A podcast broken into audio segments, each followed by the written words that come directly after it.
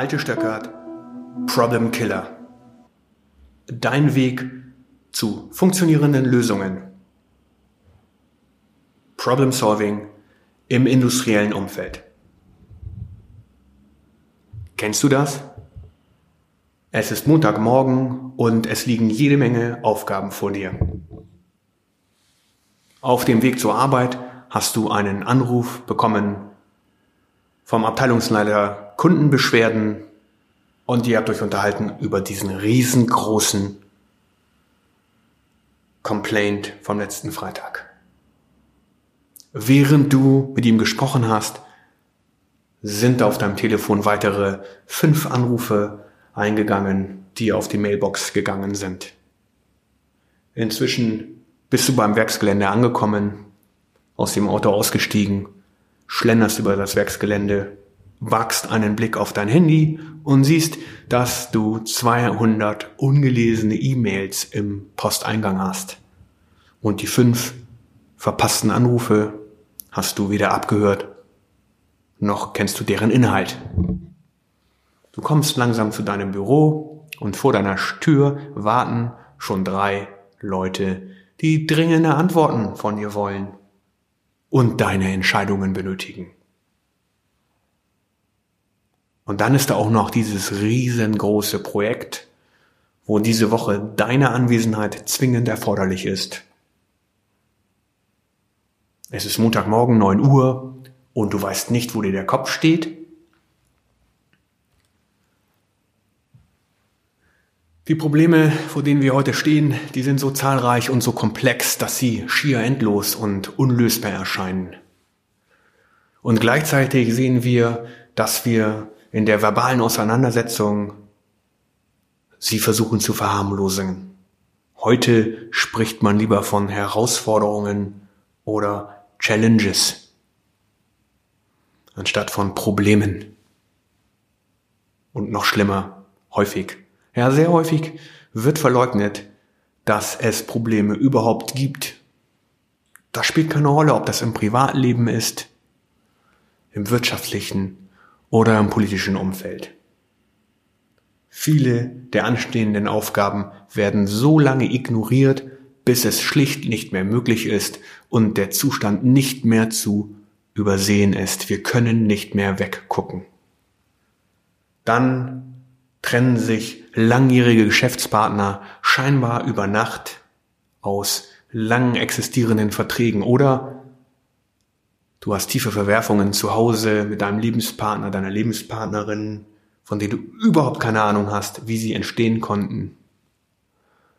Oder der allgemeine Missmut über die, den Zustand in der Gesellschaft, in unserer Sozialgemeinschaft ist so groß, dass von Politikverdrossenheit geredet wird. Muss das so sein?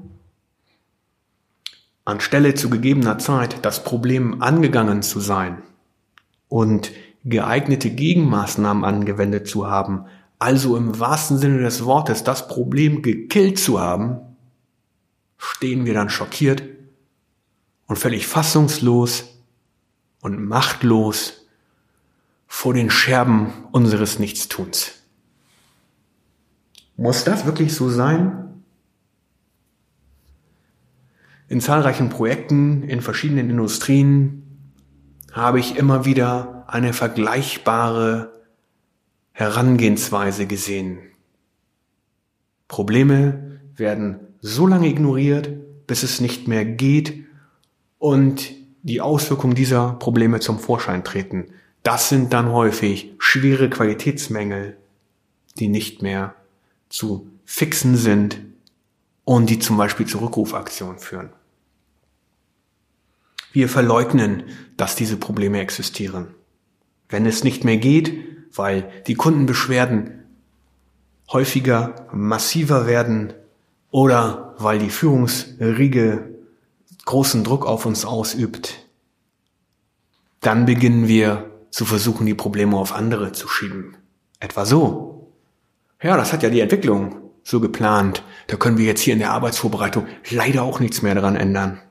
Oder das Dokument XY sieht genau das so vor. Wenn die Qualitätsabteilung das anders formuliert hätte, dann könnten wir auch was tun. Aber das Problem wird weiterhin nicht behoben oder gar angegangen.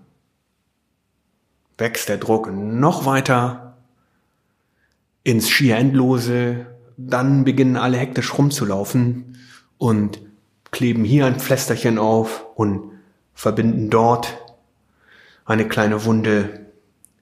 Und dann wird häufig von ASAP, as soon as possible, so schnell wie möglich geredet und vor allen Dingen jede Menge E-Mails ausgetauscht mit 100 Ausrufezeichen, mit Areal 18. Fett kursiv, mach dein Job ASAP. Das ist natürlich keine Problemlösung. Und dieses Vorgehen führt dann auch dazu, dass der Fehler zu einem späteren Zeitpunkt oder an einer, an einer anderen Stelle mit doppelter Dramatik und viel schlimmerer Dynamik zum Vorschein tritt. Hier reden wir von Rückrufen, hier reden wir von Bandabrissen bei unseren Kunden.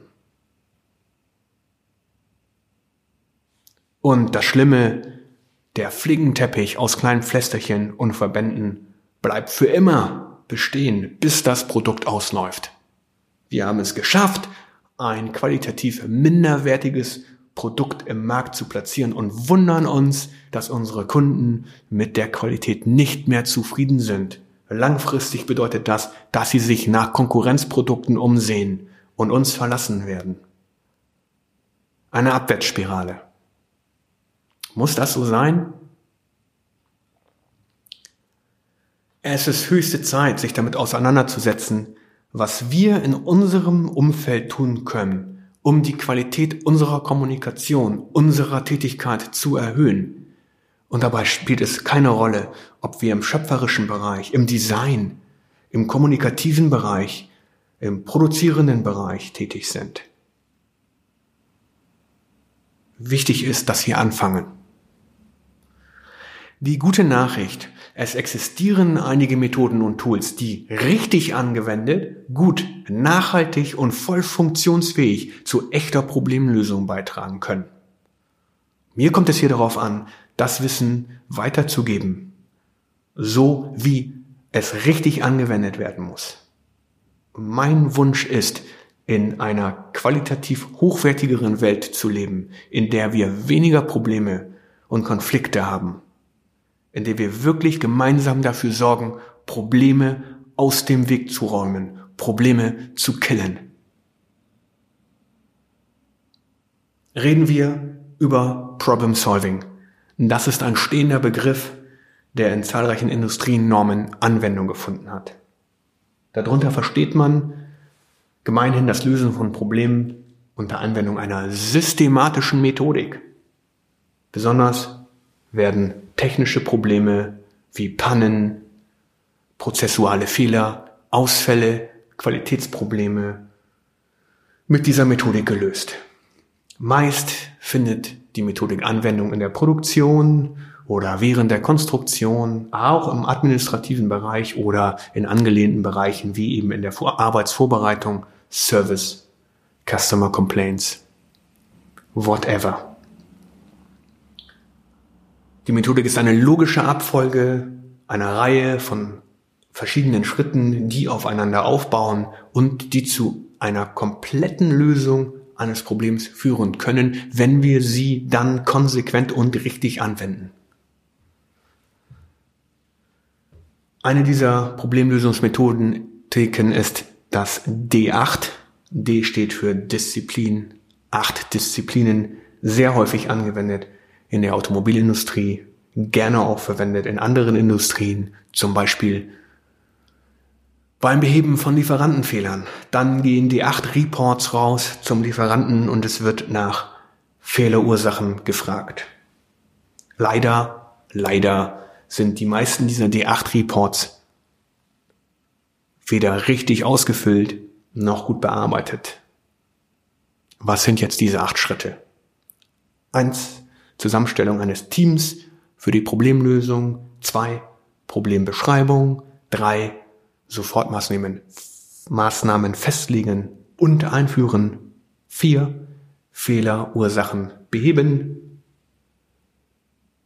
bzw. feststellen. Fünf, Planen von Abstellmaßnahmen. Sechs, Einführen der Abstellmaßnahmen. Sieben, Fehlerwiederholung verhindern. Und acht, Würdigung der Teamleistung.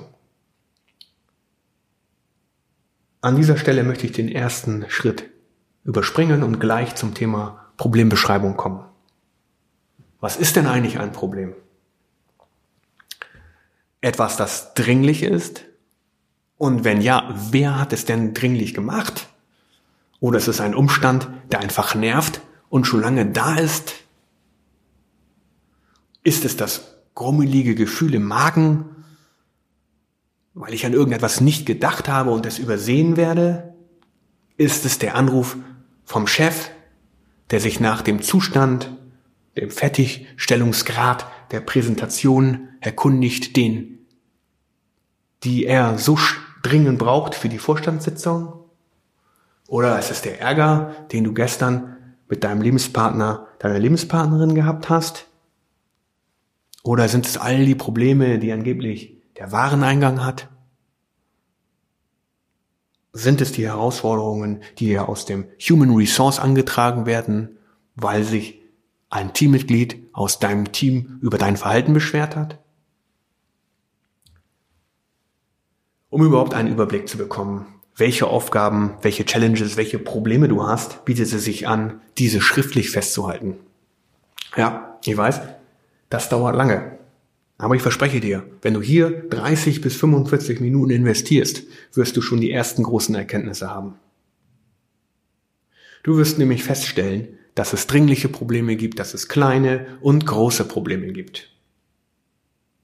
Bei einigen Dingen weißt du gar nicht, wie du sie formulieren kannst, weil es sich so unwirklich anfühlt.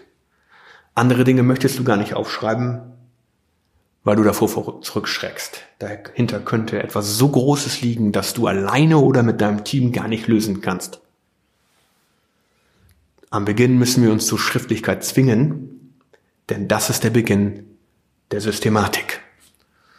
Ohne Systematik keine Priorisierung, ohne Priorisierung kein sinnvoller Anfang, ohne Anfang kein Ende, ohne Anfang und Ende Chaos.